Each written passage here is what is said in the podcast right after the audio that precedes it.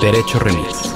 Divulgación jurídica para quienes saben reír. Con Miguel Pulido, Ixchel Cisneros y Gonzalo Sánchez de Tagle. Disponible en iTunes, Spotify, Patreon y puentes.mx. Amigas y amigos de Derecho Remix, en este episodio platicaremos en cuerpo, alma y espíritu sobre la renuncia del secretario de Hacienda, sobre qué pasó gastrointestinalmente cuando estaba la conferencia de prensa entre el presidente de la República y el nuevo titular de la Secretaría de Hacienda, la detención de Juan Collado, los ecocidios de Grupo México allá en el norte del país y muchas otras cosas. Acompáñenos, escúchenos. Esto es Derecho Remix.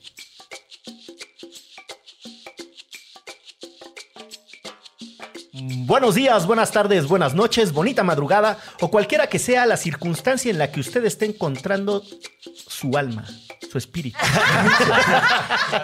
Se puso metafísico el licenciado. cualquiera que sea el momento, la circunstancia o el punto de referencia de esa dimensión a la que solemos llamar tiempo, en donde estén escuchando este podcast de divulgación jurídica Derecho Remix. Para es- quienes saben reír. Exactamente. Ya escucharon ustedes la intervención de mi querido amigo y compañero de batallas por la divulgación, Gonzalo Sánchez de Tagle. Servidor y amigo. Exacto, el abogado más carismático del planeta Tierra. Y Es- eso no lo sé, licenciado. Te agradezco que me digas carismático, pero a veces suelo ser medio taciturno y meditabundo. Ay, Dios mío. Y no van a escuchar nada en este momento porque lo único que tenemos es el silencio en la representación de nuestra compañera Ixchel Cisneros. Que no. Ese es un efecto de grabación de ruso que la hizo presente gracias a la tecnología, porque Ixchel no nos puede acompañar porque tiene un compromiso muy importante. Sepa la chingada cuál sea, pero sabemos que es muy importante. Y estamos a punto de empezar esta grabación, pero antes de iniciarla queremos pedirles a ustedes escuchas. Escuchos, escuches. Amigos, amiguitas, Amiguites, amiguites. Licenciadas, licenciados, abogados, jurisconsultos, jurisconsultas, estudiantes, todas las personas que estén escuchando este podcast, los vamos a desafiar. Ahí le vamos a pedir a la producción que nos ponga una música así como de, como de western, como de, como de un duelo. suspenso, ¿no? Bueno, Eso son- sonó más como, como monaguillo. Eso sonó como ambulancia, cabrón. Pero bueno, los vamos a desafiar. El reto es el siguiente. Estamos haciendo un esfuerzo por cambiar nuestras grabaciones de quincenales. A semanales. Si ustedes, quienes escuchan este podcast, nos ayudan a llegar a 50 menciones hashtag Derecho Remix en las distintas redes sociales, nos lanzamos, sí, como no, a la grabación semanal. Y además todos tienen que comprar el reciente libro de Gonzalo Sánchez Tagle. El libro de Gonzalo Sánchez de Tagle, La Constitución Política de la Ciudad de México, un libro que, hasta donde entiendo, trata sobre la constitución política en la Ciudad de México. Que comes, que adivinas, licenciado Bucle. Es Eres de una intuición extraordinaria. ¿eh? Tiene la letra bien chiquita y son nada más y nada menos que 230 y tantas páginas de sesudas reflexiones sobre lo que sucedió. Haremos una presentación de esta chulada de libro en Gracias, Casa. Criatura, especial para los Patreons de Puentes y para otras personas interesadas. Eh, de eso les daremos información en su momento.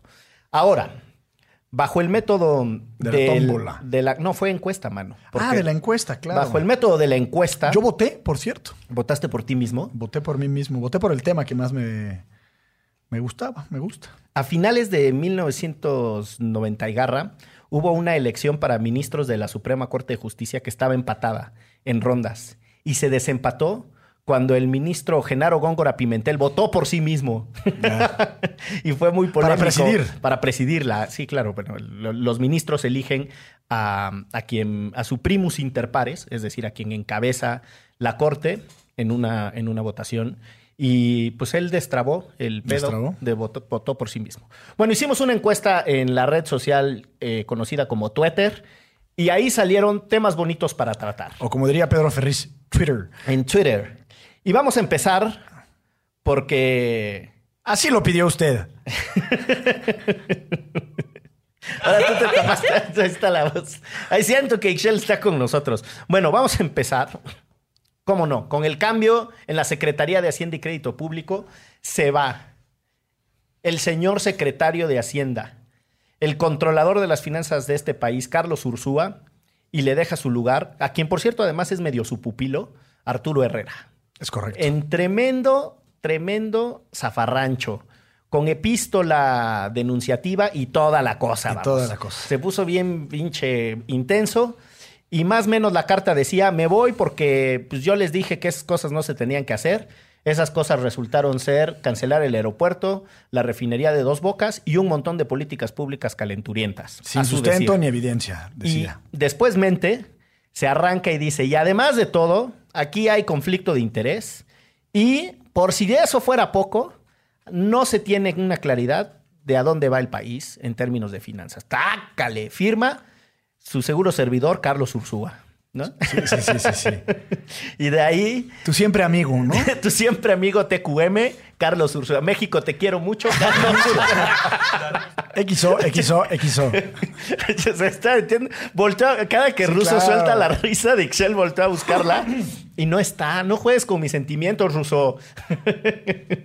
Pero bueno, entonces se puso fea la cosa. ¿no? Sí, yo creo que hay muchas líneas de, de análisis. Arráncate. La primera, digo, es la carta. eh, y, y si hizo bien o hizo mal Ursúa en, en publicarla, publicar las razones por las cuales renunció. ¿Por qué? Porque nosotros veíamos, y por supuesto que no se le cree al interfecto, pero me voy a mi casa por razones de salud o porque tengo otros proyectos más interesantes, me ofrecieron una mejor chamba, alguna cosa así. Pero de alguna forma ha sido costumbre y tradición en este país y en términos generales en cualquier democracia asumir que la ropa sucia se lava en casa. Es decir, las diferencias que existen entre funcionarios públicos, será cosa de imaginar la, la intensidad de, esas relaciones personales entre secretarios de Estado, con el presidente, la combatividad que existe al interior de un gabinete, etc.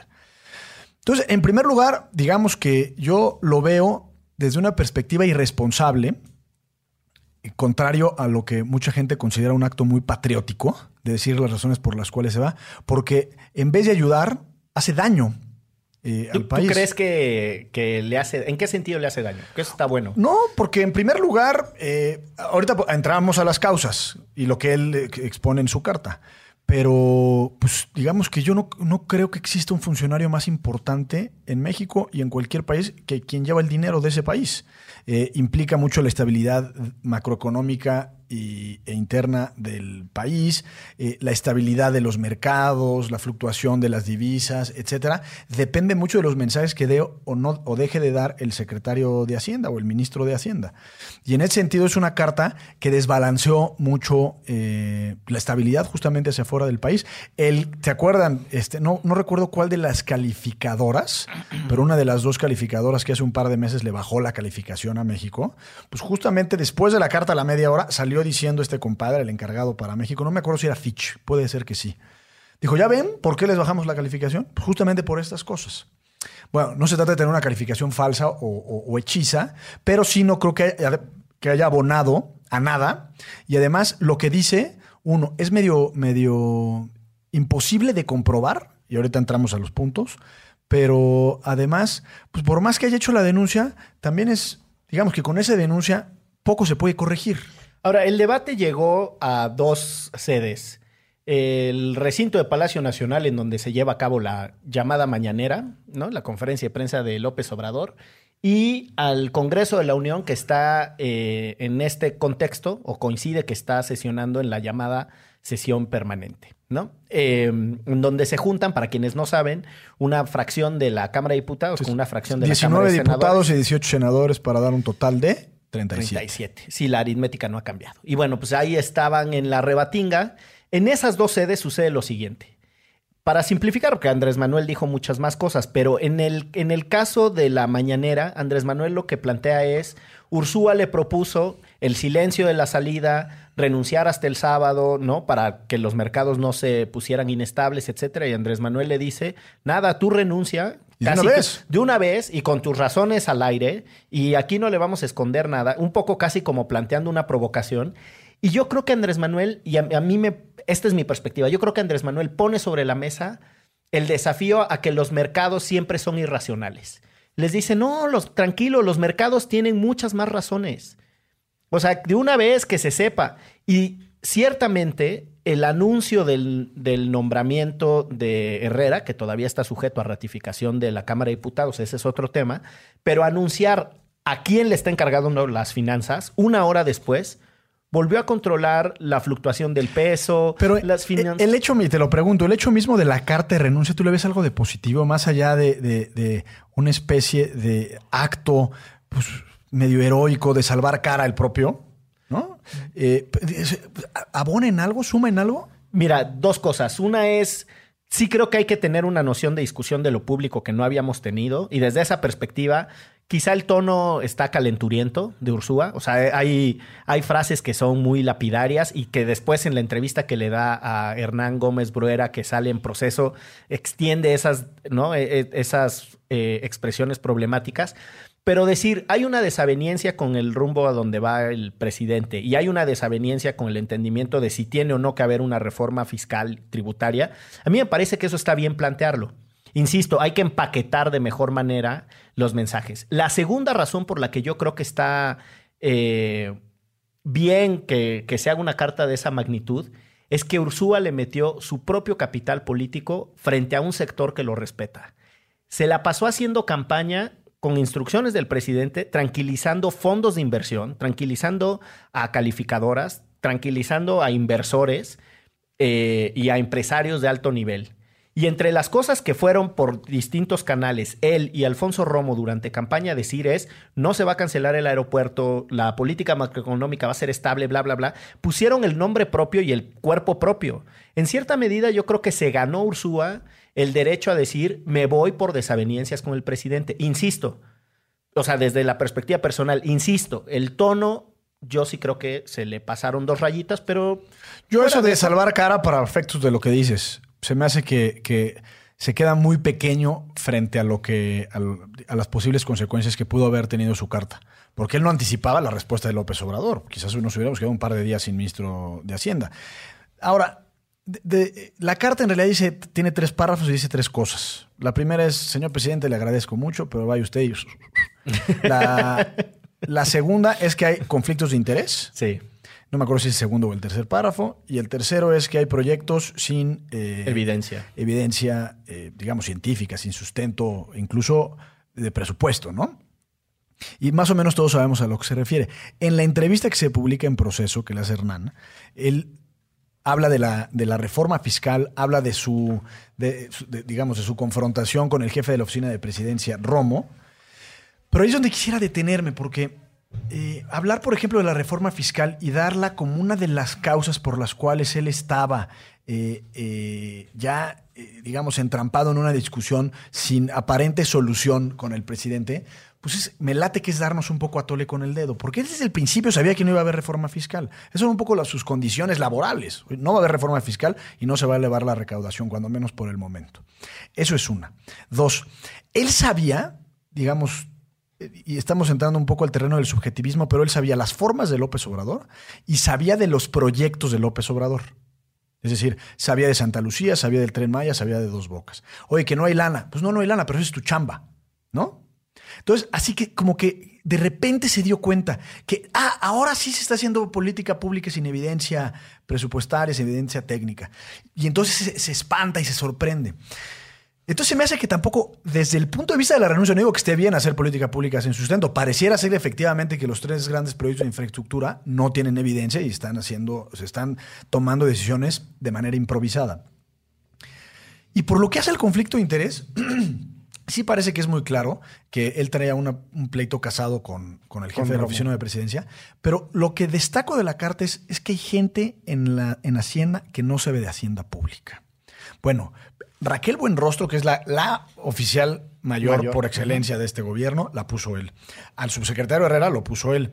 Él no puso a la titular del SAT, él no puso al titular de Bancomex ni de Banobras, él no puso al titular de, de la Comisión Nacional Bancaria de Valores, pero eso ya lo sabía. Es decir, él ya estaba al tanto y en realidad, si tú ves los perfiles de estas personas, son personas con mucha capacidad técnica, con mucho conocimiento. Esas personas las puso directamente el presidente. Bueno, él alega que las puso Romo. O él, pero con el aval de, López Obrador. Al final es, el presidente. Incluso el propio Ursúa, y esto lo sé de una buena fuente, eh, en el equipo de transición, él le pasaba listas al presidente para incorporar a gente en su, en su proyecto, digamos, en la parte económica. Entonces, ahora que salga con que es una novedad, que hay gente que no sabe de la hacienda pública y que le impusieron a ciertos cuadros, bueno, eso también lo supo desde el día uno. Lo que quiero decir con esto es que las condiciones por las cuales renunció, él las sabía incluso antes de tomar posición como secretario de Hacienda. Más o menos, dos cosas. Es, hay un refrán que es, eh, se hace campaña en poesía y se gobierna en prosa. Es decir, qué feo. Ruso nos está haciendo la mañana trayéndonos las evocaciones de Ixchel Cisneros. Es que sin duda este programa no es lo mismo sin Ixchel, ¿eh? Sin duda. No, ya nos hubiera puesto como 20 caras así de a dónde van, muchachos. Pero bueno, el punto es que eh, yo creo que todo el mundo tiene una expectativa de que se le baje la calentura de la campaña a la persona con la que integraste proyecto. O sea, todo mundo se va de boca en el contexto de la campaña y después la realidad te ajusta. Y yo eso, vamos, creo que cualquier colaborador tiene una expectativa y además ejercer influencia positiva y ejercer cierto grado de control. Ese es un, ¿no? Cierto grado de control sobre quien te invitó a pertenecer a un proyecto. La segunda es que este país, por lo menos en los últimos 30 años, nos guste o no, había construido una sana relación entre el poder político y la visión de las finanzas públicas. Y lo que es un hecho es que Andrés Manuel es un entrometido. Y sí me parece que la forma en la que se están conduciendo las finanzas públicas recuerda aquella frase de la política económica ya no se, ya no se llevará en Hacienda, se llevará en Palacio Nacional. Y la frase decía, y así fue, y así nos fue. Es decir, aunque al presidente le frustre eh, ciertas cosas de conocimiento técnico y tenga un desprecio por los especialistas y haya dicho en su frase lapidaria de marzo o abril de este año, ya estuvo bueno de especialistas y de diagnósticos y que no cambien las cosas, las cosas van a cambiar sin diagnósticos y sin estudios y sin, ¿no? Eh, eh, es esa frase cuando en la mañanera se calienta y dice, ya estoy, ¿no? Harto de que los especialistas me estén tratando de controlar, es muy preocupante. O sea, sí son temas muy sensibles. Pero creo que son dos cosas.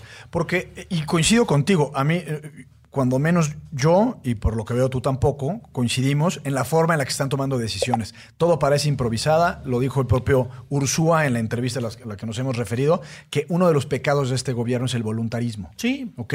Y está muy bien digamos, nos gusta o puede no gustarnos. Pero a mí lo que me, lo que me molesta de Ursúa es que él se llamó engaño. O parece que lo que nos quiere vender es que de repente se le presenta una situación en la que, oye, es que todo está mal. Bueno, compadre, eso tú lo supiste desde el día uno. No lo sé. O sea, yo bajo esa circunstancia nadie hubiera aceptado participar en este gobierno y yo tengo queridos amigos cercanos integrando este gobierno a niveles de subsecretarías diciendo, ay, cabrón, no la vi venir. O sea, son muchísimos. No se están llamando engaño. No se están llamando engaño. No calcularon que el nivel de intromisión y la verticalidad en ciertas cosas, en donde además Andrés Manuel no había mostrado verticalidad, hoy son otras. Ursúa mismo dice, pues cuando yo trabajé con él, eh, yo le propuse y hacíamos. Recaudación así, recaudación acá. Aparte, en esa entrevista caen contradicciones, incluso ellos, hasta en mentiras. Ellos ya trabajaron juntos del 2000 al 2003. Él mismo es el que le presenta a Herrera y se lo deja ahí después como el, su sucesor. Es decir, yo creo que tiene una relación que en política también es mucho más compleja. Eh, de vencidas. Y a las vencidas nadie le va a ganar a Andrés Manuel, en donde... Bueno, no, no, no, no Andrés Manuel, al presidente. Sí, o sea, otros presidentes en otras circunstancias eh, ha habido personas que le imponen las razones técnicas, ¿no? Es como, yo, yo lo que creo que es un desatino o un desvarío es la poca capacidad de corrección y de reajuste en temas tan básicos como el aeropuerto y la refinería. O sea, es como Alfonso Romo empeñó su nombre y su apellido que además el tipo es uno de estos, eh, bueno, de eso platicamos después, pero es uno de estos enamorados de su, de su linaje. Y entonces, como es bisnieto de Francisco y Madero, bisnieto sobrino y bisnieto de, de Gustavo Madero, ahí sí, en línea directa, el tipo le gusta como apelar a su linaje y a sus ancestros y a, su, a sus... Pues es paisano aquí de quien nos acompaña en cabina de Carla Juárez Góngora en la producción, porque es regiomontano. montano eh, él en realidad es de Coahuila, pero después va a vivir a Monterrey. Pero bueno, ese no es el punto. La cosa es que eh, ellos fueron a empeñar sus credenciales diciendo no va a pasar, no va a haber cancelación de no sé qué, no va a haber... Y después sucedieron esas cosas. Ahora, a engaño, como tú dices, no se puede llamar nadie, pues estoy de acuerdo. En lo que, en lo que creo es que uno cuando acepta participar en algún proyecto tiene la expectativa de ejercer cierto grado de Yo influencia. creo que la expectativa de razones. era ser una especie de Yves Limantour, que en el siglo XXI fue Videgaray. O sea, un, su- un secretario de Hacienda hiperpoderoso y en realidad no lo fue. Y me parece, y esto no nos, no nos puede constar, que a él se le dieron tareas muy específicas de un administrador de la Hacienda Pública, eh, pero no de operación política. Y eso me parece que fue lo que lo llevó al desgaste. De ahí se puede entender la- la- el conflicto con Romo, pues con Romo operaba, digamos, de forma más política. Eh, otro de los puntos, por ejemplo, que me parece que es una enorme contradicción de Ursúa, es que él no estaba de acuerdo con el plan de rescate de Pemex. ¿No? Bueno, él lo fue a presentar. Más o menos. Él lo que dice es. Por eso, ¿se acuerdan que a principios de año él fue junto con Oropesa a Nueva York con los inversionistas y con los acreedores y les fue fatal? Sí. Terrible. Bueno, y ahora dice, es que no me gusta el plan de Pemex. Entiendo que hay muchas cosas, hay muchas variables y, y- y sobre todo en un caso como estos, Pero ignoramos mucho más de lo que sabemos. Pero, o sea, tu perspectiva es: ¿el señor aceptó trabajar en un gobierno que se calle y ya? no, no, no. O sea, un autómata. Pero lo que creo, no, no, no, por supuesto que no. ¿O un disciplinado Lo sin que criterio? creo es que él sabía las condiciones, quizás no todas, pero él sabía las condiciones de entrada. Él sabía, digamos, hacia dónde quería ir López Obrador. Él sabía la forma de ser López Obrador, pero eso lo supo desde enero. O sea, el aeropuerto se, se- se canceló antes de que entrara en, posición el presidente. Él pudo haber dicho, bueno, no le entro. ¿No? O sea, todos los indicadores parecían que iba para allá. Si quizás él pensaba que iba a haber, eh, digamos, una buena sorpresa en sus intereses y en sus intenciones, ah, ahora ya no se mete el presidente. Bueno, y ahora sí voy a poder trabajar. Pero nada, ningún indicador nos puede llevar a concluir que así iba a ser. ¿No? Cuando menos al día de hoy, a siete meses de que empezó el gobierno.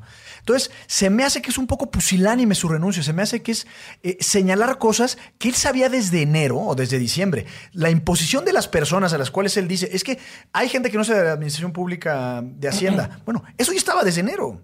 Pero entonces, ¿qué? ¿Renunciaba inmediatamente? Es que yo creo que si como servidor público, con un presidente incluso a ese nivel, tú llegas y pones ciertas condiciones. Es, yo escojo a mi equipo, yo escojo a mis colaboradores, yo intervengo en estos temas. Esta es, eh, esta es mi forma de trabajar respecto a la disciplina fiscal, por ejemplo. ¿Ok? Oye, es que nosotros no vamos por ello, yo te voy a poner a tu equipo. Pues no le entro, presidente. Mil gracias, pero no le entro. Porque yo no puedo trabajar así. es como si tú agarras y eres director de X empresa y te dicen, te voy a imponer Va- a tu va- director jurídico. Pues no. Y concluyo con eso. Se me hizo un poco pusilánime la forma en la que lo hizo. Está muy bien que renuncie si no le latía. Es ok. A la Germán Martínez. Está bien. No te No, late. Ger- Germán dijo lo mismo. Germán Me- dijo, pero lo dijo de Ursúa. No, bueno, Germán lo que dice es, me voy porque este proyecto no tiene cabeza, la austeridad está mal implementada, están no sé cuál, hay funcionarios que le quieren quitarle el control. O sea, De acuerdo, si pero- Germán está mal, que diga, si Ursúa está mal, Germán está peor. Claro, lo que, pero ahí difiero, porque aquí el ejecutor de todo eso era Ursúa. Esa era su instrucción, por un lado. Y por el otro, a quien acusa Germán es al propio Ursúa. Por eso, Habla pero, de gente o sea, de a lo que voy es que si se calla uno, se calla el otro. De acuerdo. Mi punto no es... puedes decir Germán sí está bien, Ursúa No, está no, mal. no, pero tampoco digo que Germán esté bien. Lo que quiero decir es que en el fondo se me hace que este compadre eh, trató de salvar cara. Si se lleva de corbata un par de días el peso frente al dólar, le da igual. Eh, es decir, todo lo que, todas las razones que él dio las conocía de antemano. ¿No le gustó? Bueno, no le gustó. Vete a tu casa, sí, pero vete de la manera correcta, sin hacer daño, sin andar acusando a quien desde el principio te dejó las reglas relativamente claras. Ahora, hay una. Hay una parte que, es- que está cada vez más compleja y la verdad es que se va a venir más compleja. Renuncias van a venir en silencio muchas. Pues tal cual. Y de mejor manera. Pero. em, El tema de fondo, quieres decir, es de- otra discusión. El, sí. tema, el tema de fondo es que la manera en la que este gobierno entiende el manejo de las finanzas públicas es preocupante. Y es preocupante por sencillas razones. Eh, hay un provincianismo presupuestario impresionante. No se dice provincia.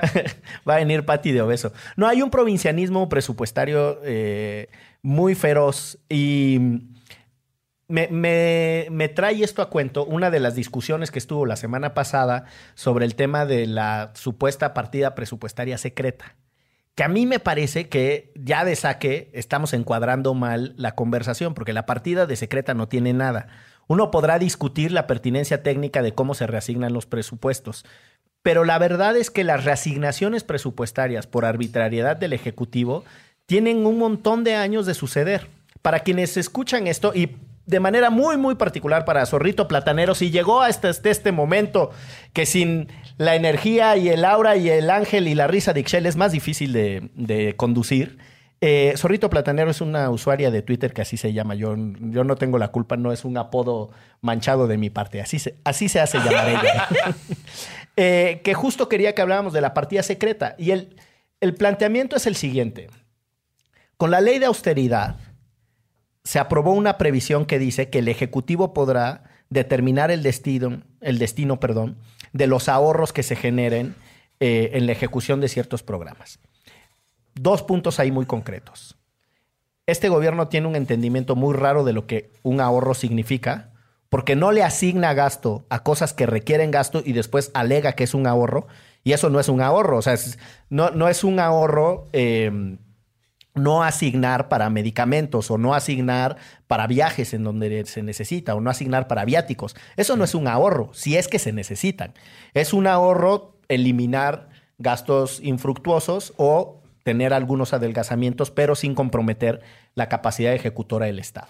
Esa es una primera cosa. La segunda, que creo que no es menor, es que lo que está haciendo este gobierno es decir manifiestamente, queremos que el presidente disponga de esos recursos para su visión de Estado y para su visión de gasto público. Déjenme simplificar lo que ha pasado en los últimos años. El Poder Ejecutivo tradicionalmente prepara su propuesta de, de presupuesto, lo envía a la Cámara de Diputados, ahí se agarran a trompadas, se insultan, se dicen. Sí, usualmente cuando se pelean en las tribunas precisamente Exacto. por el presupuesto. Y, y, eh, trabajan en comisiones. que se avientan el huevo revuelto en la cara. la torta de huevo Sí. con el bolillo duro. Y está la alegación de que incluso en ciertas comisiones en donde está moviendo presupuesto, la banda ni siquiera se puede quitar de la computadora porque el que se quita de la computadora viene otro y le mueve el Excel y unas fantasías y otras realidades del desastre de aprobación presupuestaria. Sépanse que lo que se suele modificar en esa rebatinga espantosa nunca pasa del 10%, porque nuestro presupuesto está altamente comprometido. Bueno, de ese 10% que se modifica... Que es una feriezota. Sí, bueno, pues en nuestro presupuesto es de cinco punto y tantos billones de pesos. De ese presupuesto que se modifica, ya se aprueba, se publica en la ley de presupuesto, la chingada. Cuando empieza a gastar, el gobierno tiene la manía de hacer reasignaciones. Y lo que termina sucediendo, y es a donde quiero llegar con esta idea, lo que termina sucediendo es que siempre ha habido una alta discrecionalidad del Poder Ejecutivo al gastar. Y el que lo tendría que controlar, que es el Congreso, ya está en otra cosa y ni siquiera saben fiscalizar las cuentas públicas. Sí, de ahí la cuenta pública, precisamente. Exacto. Y lo entonces, lo que está haciendo la 4T, y ya con esto termino la perorata, lo que está haciendo la 4T es que dice, va a haber reasignaciones resultantes de ahorros, supuestamente, y esas reasignaciones, pues en realidad el presidente va a determinar a dónde chingados se van. Bueno, eh, déjame hacer ahora una perorata propia de esta. Arráncate. De este proyecto de ley de austeridad republicana. Además les encanta la, la- la austeridad republicana, como que suena muy patriótico, ¿no? Se aprobó, en la, se aprobó en la Cámara de Diputados, luego se fue a la Cámara de Senadores, en la Cámara de Senadores le hicieron algunos cambios y ahora regresa, en- digamos, en el procedimiento legislativo ordinario, regresa a la Cámara de Diputados, que es la Cámara de origen. Me di a la, a la tarea, eh, somnífera tarea, de leer el proyecto de la Ley Federal de Austeridad Republicana. Y por lo que hace a la partida secreta, sé que no nos están viendo, pero estoy entrecomillando con, con cuatro dedos. eh, digamos, O sea, cuatro dedos, dos por cada mano. Exactamente. O bueno, ocho. Como garrita. Eh, es una ley de verdad, y, y- y se los digo a quienes nos escuchan, es que los diputados y los senadores, los legisladores se deben de tomar más en serio su trabajo. Esta ley está hecha Con las patas. con los meñiques de las patas. Imagínate tú nada más. Eh, de verdad es una muy mala ley, que obviamente las malas leyes generan muchísima discreción en la ejecución de esa ley y entonces tenemos una especie de, de- de, pues de un desastre, una especie de anarquía administrativa y normativa porque no sabemos bien cuál es la interpretación de la ley y lo que quiero y por qué digo esto por lo siguiente. Hablando de la famosa partida secreta. Esta ley, este proyecto de ley de presupuesto establece en primerísimo lugar que lo que se llegara a ahorrar se va a gastar o se va a disponer. Y esto está, y, lo recuerdo, está en el artículo 7 del proyecto de ley. se llegará a gastar o a disponer en términos de lo que diga el presupuesto de egreso de la federación y la ley de presupuesto y responsabilidad hacendaria. Artículos más abajo, por ahí del 25, 26, 27, se establece un comité dentro de la ley de austeridad. Una de las facultades de ese comité es disponer el destino de lo que se llegara a ahorrar. Entonces ya tienes dos criterios o dos principios. Uno, el del comité y por otro lado, el, el- presupuesto de egresos de la federación. Y por otro lado, y, eso, es- y aquí es donde está la, la- famosa, o el- digamos, el- la- cuando se retoma la partida secreta, también se reforma en esta ley la ley de presupuesto y responsabilidad hacendaria. Específicamente el artículo 61 de la ley ya preveía la posibilidad de hacer resignaciones presupuestales a partir de los ahorros. Solo que con esta reforma se amplían, se hacen dos hipótesis. La primera es, y les llama a los ejecutores de gasto. Cuando un ejecutor de gasto de la Administración Pública Federal llegue a ahorrar, ¿por qué conceptos no sabemos? Ya no compré papel de baño, que la gente lo traiga a su casa. Bueno, pues nos ahorramos 700 pesos este mes. Bueno, esos 700 Cabrón, pesos 700 pesos de papel de pues baño. es para todo, un- para todo un Ah, edificio para todo un público, edificio, ¿no? está bien, y del sí. baratito, ¿eh? Del que Sí. trae- solo trae una- un papelito, no dos. O sea, aquí cambió la ecuación de que antes la gente se llevaba el papel de baño a su casa. Aquí Y ahora lo traen tiene que traer, sí, Ok. sí, sí. Es parte de la cuarta transformación, ahorrar incluso en esas cosas. Bueno, el ejecutor de gasto. Si se ahorra una feria, lo que dice esta ley, digamos, como primera hipótesis de norma, es que lo deberían de destinar a los propios programas de ese ejecutor de gasto. Pienses en la Secretaría de Desarrollo Social, pues si se ahorra en papel de baño 700 pesos, lo tiene que reintegrar, es decir, es una especie de presupuesto revolvente y lo destina a sus propios programas.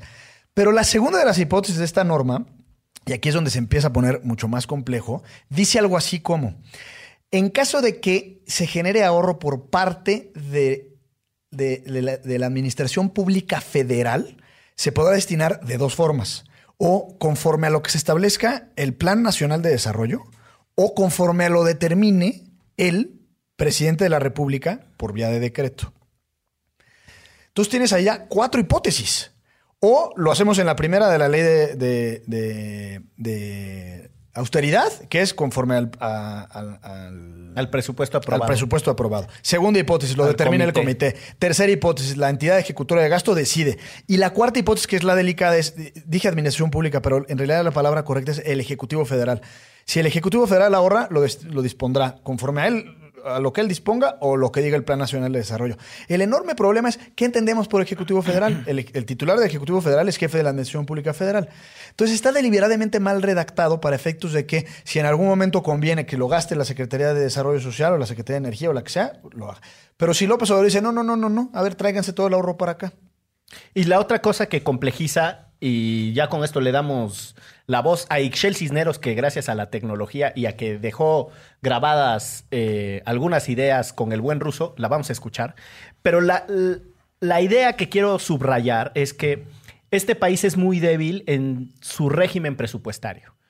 Eh, la idea de que el ciclo presupuestario supone la planeación, después eh, se envía un proyecto ejecutivo que se discute en un, ya en un órgano unicameral, en este caso es solo la Cámara de Diputados, eh, que después esa aprobación unicameral es fiscalizada por una entidad técnica, en nuestro caso es la Auditoría Superior de la Federación, esa fiscalización que termina de, de amarrar el ciclo presupuestario, se ve finalmente coronada con una aprobación de la cuenta pública, que es el momento en donde el Congreso tiene que decir, te pasaste, no hiciste bien ese... co-".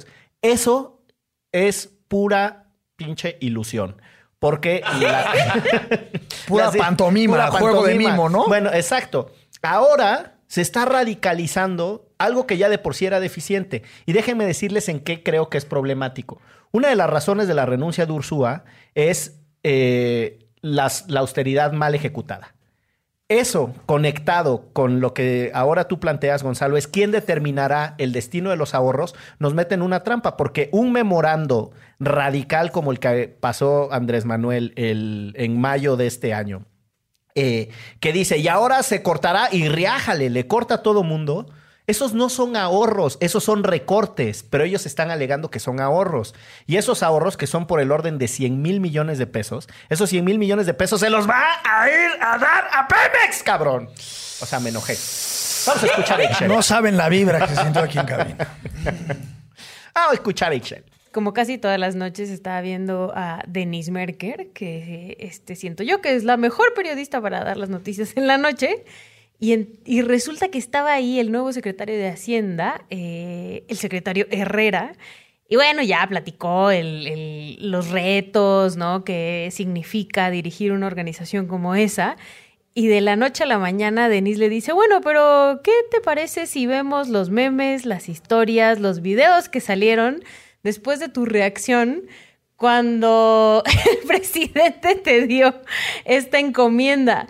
Y mandan a los videos, neta, la cara del vato de, oh Dios, vamos a ver esto en el noticiario prime time de Televisa.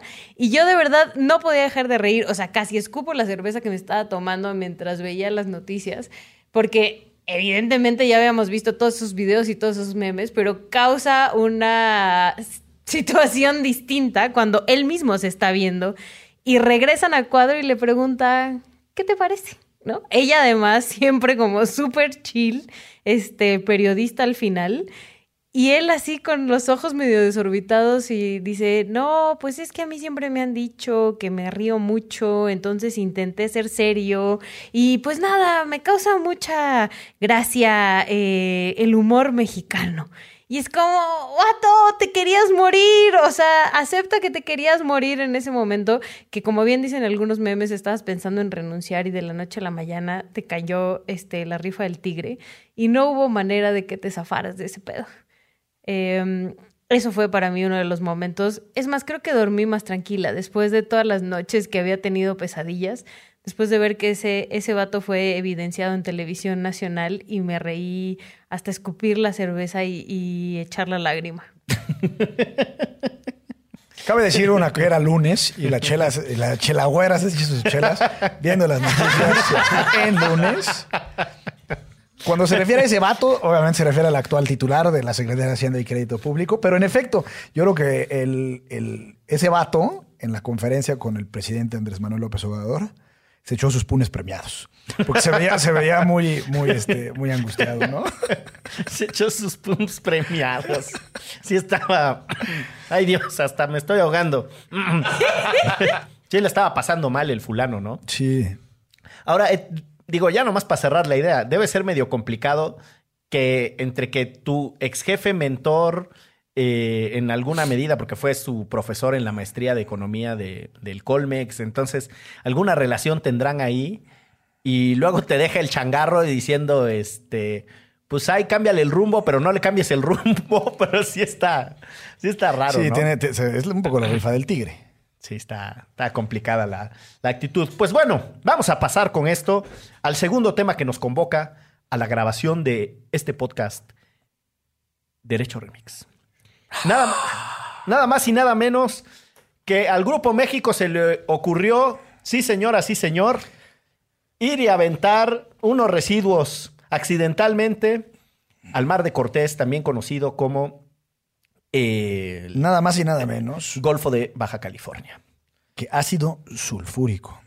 Venía pensando, ¿qué otra, qué otro químico se escucha más violento que el ácido sulfúrico? O sea, yo creo que solo hay otro ácido más fuerte que el sulfúrico, que es el ácido a chingar. No, pues el licenciado hoy sí, hoy sí armo- almorzó payaso el licenciado Bucles. La cara de Gonzalo esperando escuchar cuál era ese otro componente Sí, un ácido así como, no sé, mercurio de butano, ¿no? Escuchados a Excel Cisneros gracias a la tecnología.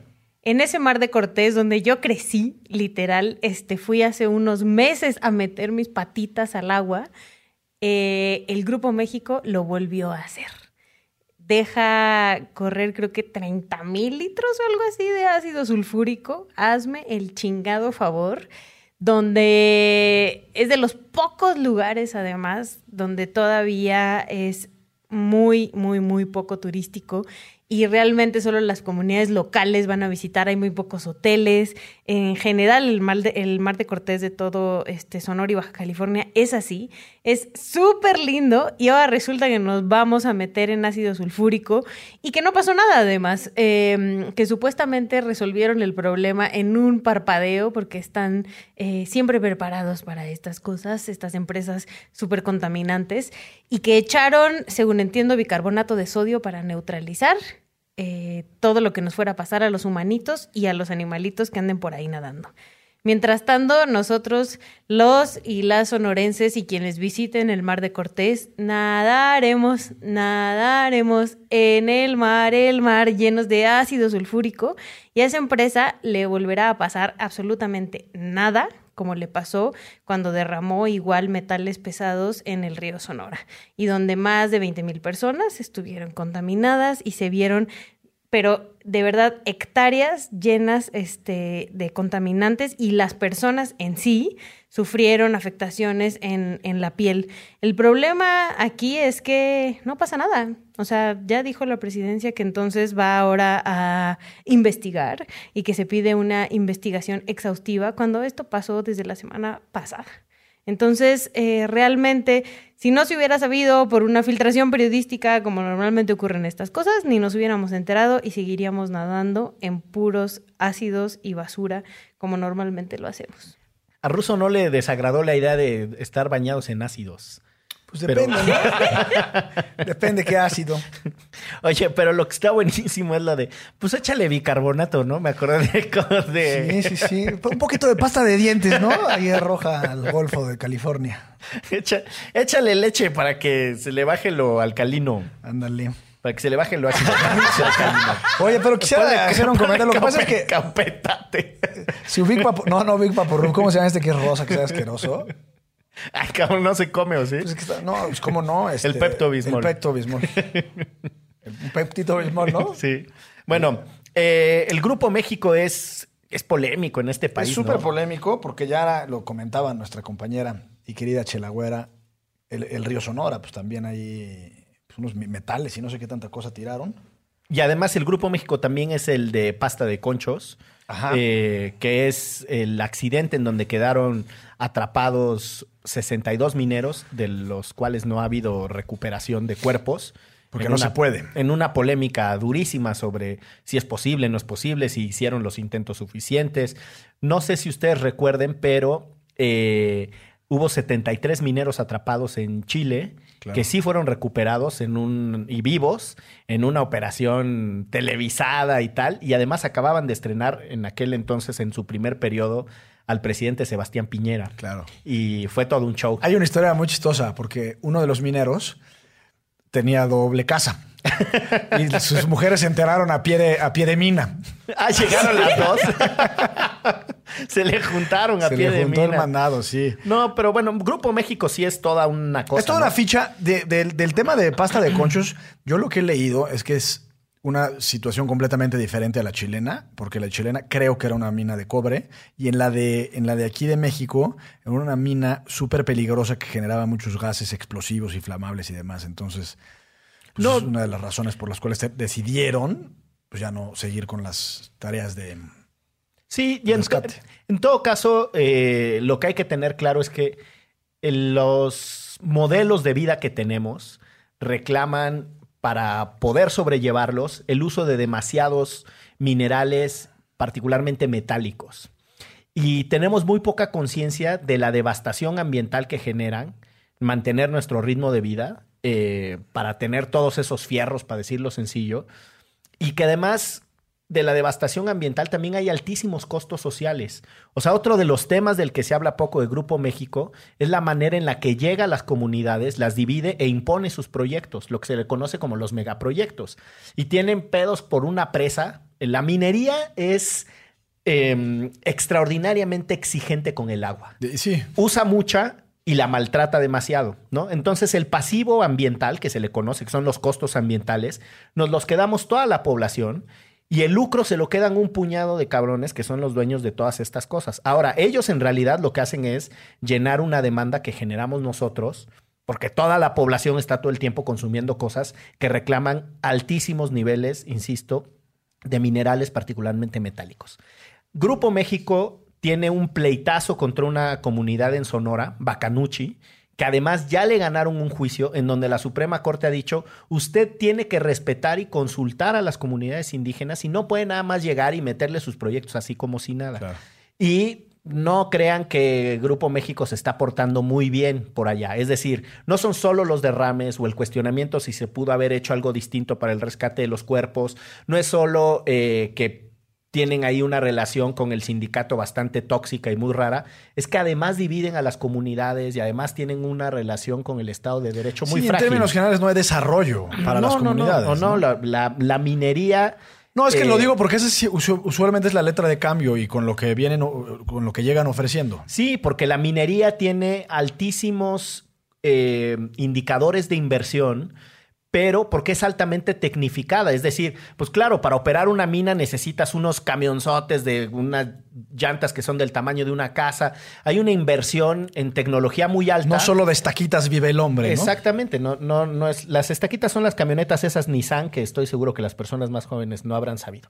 Pero bueno, eso para, para comentar que lo de Grupo México, más allá de los derrames, es todo un temota y hay que darle seguimiento. Y con esto nos movemos al último tema.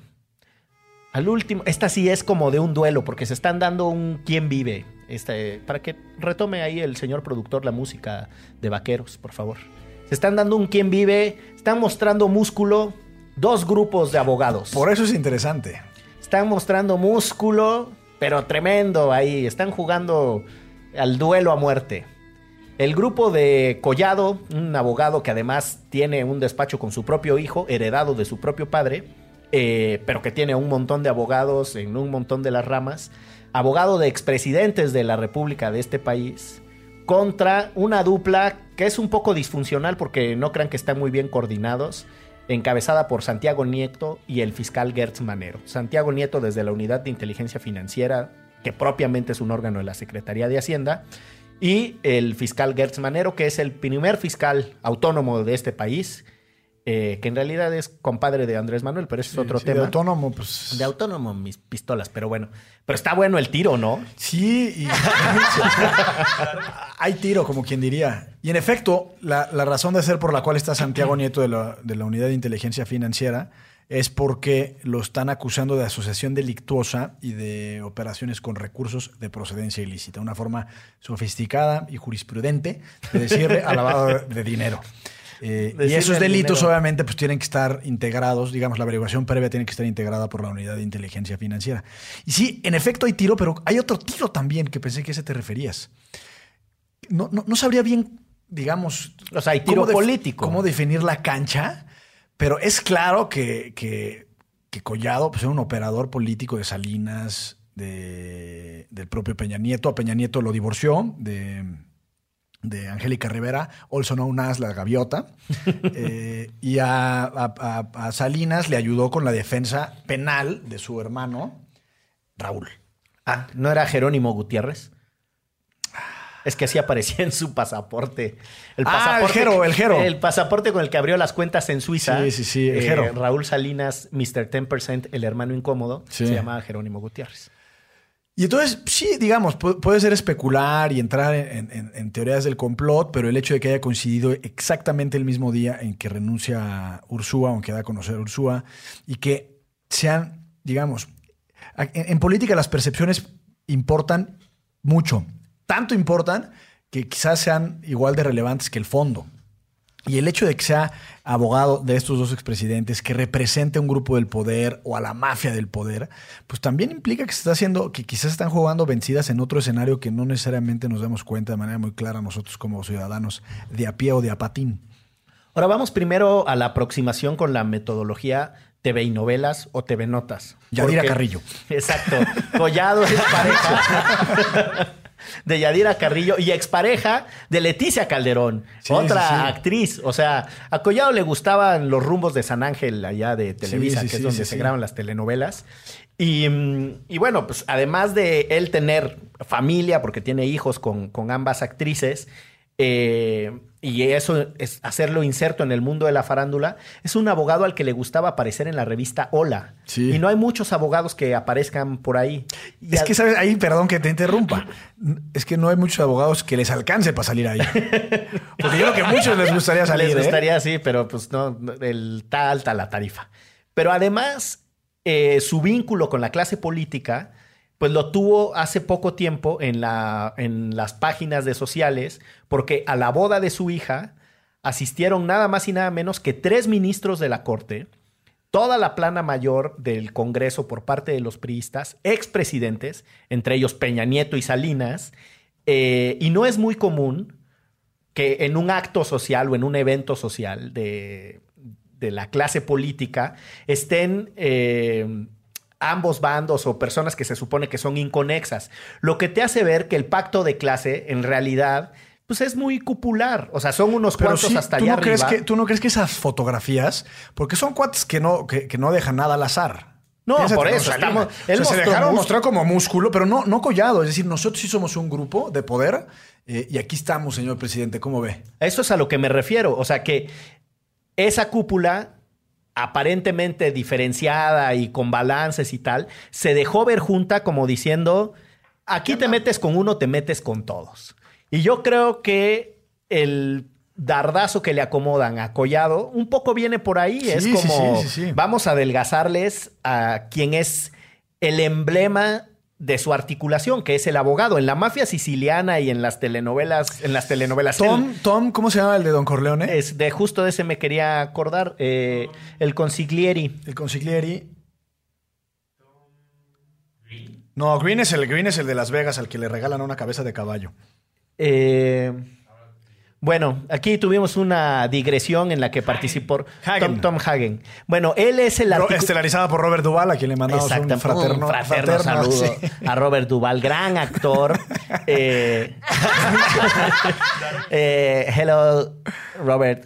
This is the retro remix. Entonces, entonces, o sea, no, no es gratuito, porque una de las cosas que distingue a Mario Puzo como, como autor es el durísimo conocimiento que tenía de lo que pasaba al interior de la mafia. De hecho, hay quienes dicen que en realidad era correo, es decir, que lo que escribía eran mensajes entre ellos, porque tal nivel de entendimiento de la, de la mafia siciliana pues no era, no era convencional ni casual.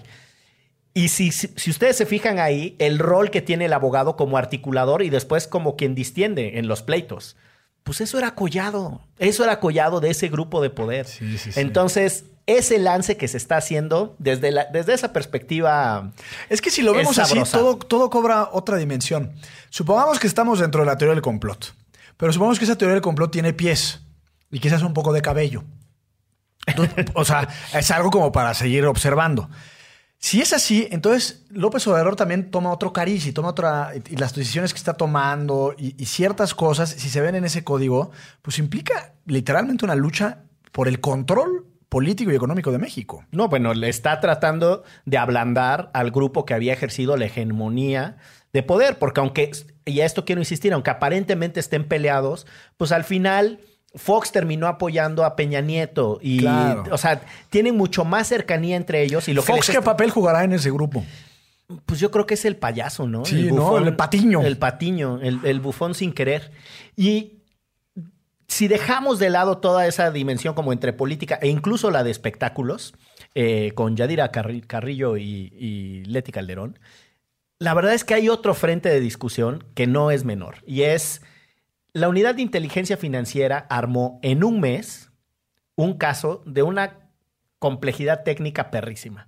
Los delitos de los que se le está acusando, cuando llegan a la perspectiva financiera, son dificilísimos de probar. Aquí hay una. El, operar con recursos de, de procedencia ilícita es muy contraintuitivo en su demostración. A la gente le molesta y le encabrona que no se logren las sentencias acusatorias. Y la razón es muy sencilla.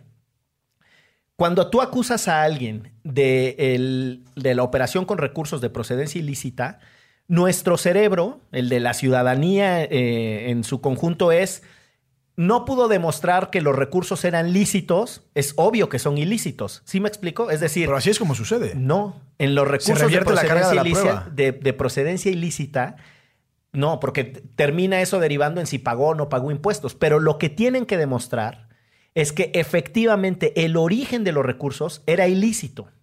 Eso ahí sería bueno que quien, alguien que nos escuche que le sepa recio el penal, te voy a decir por qué. Porque había dos hipótesis dentro del, de- del lavado de dinero. La primera es la existencia de un delito previo y la segunda es el origen de esos recursos. En- el- el- la existencia del delito previo en realidad era una cuestión muy difícil de vincular. Bueno, no, no solo de acreditar. Yo me robé un coche, ahí está el ilícito. ¿Cuánto cobré por ese vehículo? 50 mil pesos. Entonces, ahí tengo, digamos, el- el- producto de ese ilícito. Y después esos 50 mil pesos yo los uso para otra operación. Esa es la operación con recursos de operación ilícita. Lo que sucedió con el Baester Gordillo, que es donde se reconfigura, digamos, un poco la forma en la que el Ministerio Público Que se cayeron todas. califica el delito es que ya no es necesario acreditar la existencia de un delito previo, porque hacía casi imposible demostrar ante un juez eh, justamente sus recursos, pero lo que sí se hacía era revertir la carga de la prueba. En realidad, el lavado de dinero de, de fíjate, es porque supuestamente había metido en su bolso Louis Vuitton las cuotas sindicales. Y esa es la ilicitud. Ahora, ¿qué le pasó a todos los casos del Bester? Pues yo creo que tiene un, un- un derrotero más político que jurídico, ¿no? Pero al final la salida que le dieron, aunque el origen haya sido una decisión de orden político, la salida que le dan es de orden jurídico. Es decir, el hecho de que no alcancen a demostrar la ilicitud de los fondos, una cosa es que tú tergiverses la lana y que agarres la lana de tus agremiados y te la gastes en cosas que no corresponden. Entonces, esa es una conducta distinta a operar con recursos de procedencia ilícita. O sea, escogieron una categoría que los va a meter en un problemón de demostración. Porque parte de la razón por la que se caen muchos de esos juicios es precisamente ese tecnicismo financiero.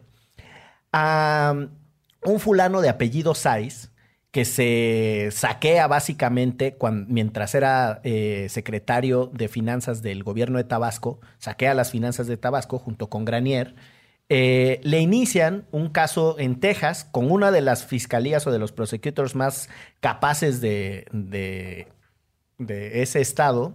Eh, un, un- son dos juicios. Hay uno que se mueve en el orden civil y hay otro que se mueve en el orden criminal.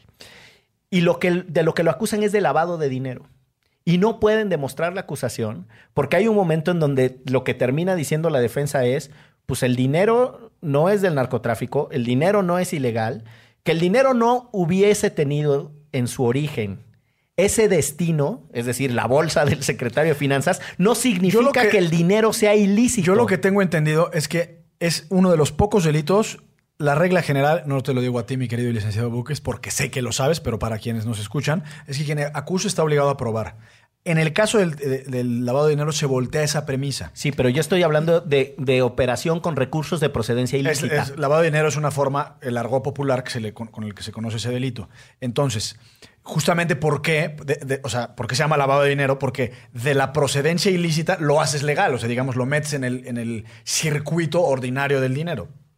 Entonces, en México, hasta donde a mí me da a entender, es, como era, es prácticamente imposible vincular dos delitos y que su correa de transmisión sea el dinero y ahí clavarte a alguien justamente por, por el lavado de dinero o operaciones con recursos de procedencia ilícita, lo que hicieron es, está muy bien, tú me tienes que acreditar el origen lícito de tus recursos. Si no me lo puedes acreditar, yo tengo una presunción de ilicitud.